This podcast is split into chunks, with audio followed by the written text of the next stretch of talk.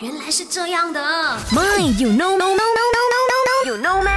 不知道的变成你知道的。那听说吃一公斤的牛肉相当于开车七十公里哦？为什么那样讲呢？就用这个全球变暖化的效应来讲啦。生产牛肉排放的这个温室气体呢，是生产同样重量的鸡肉的十三倍，也是生产土豆的五十七倍啊。那么如果生产一个普通美国人一年所需要的牛肉呢，所排放的这些温室气体，相当于你一辆车开了两千九百公里的排放量啊！哇，如果一个人都那么夸夸张了，一个地球不是想象不到。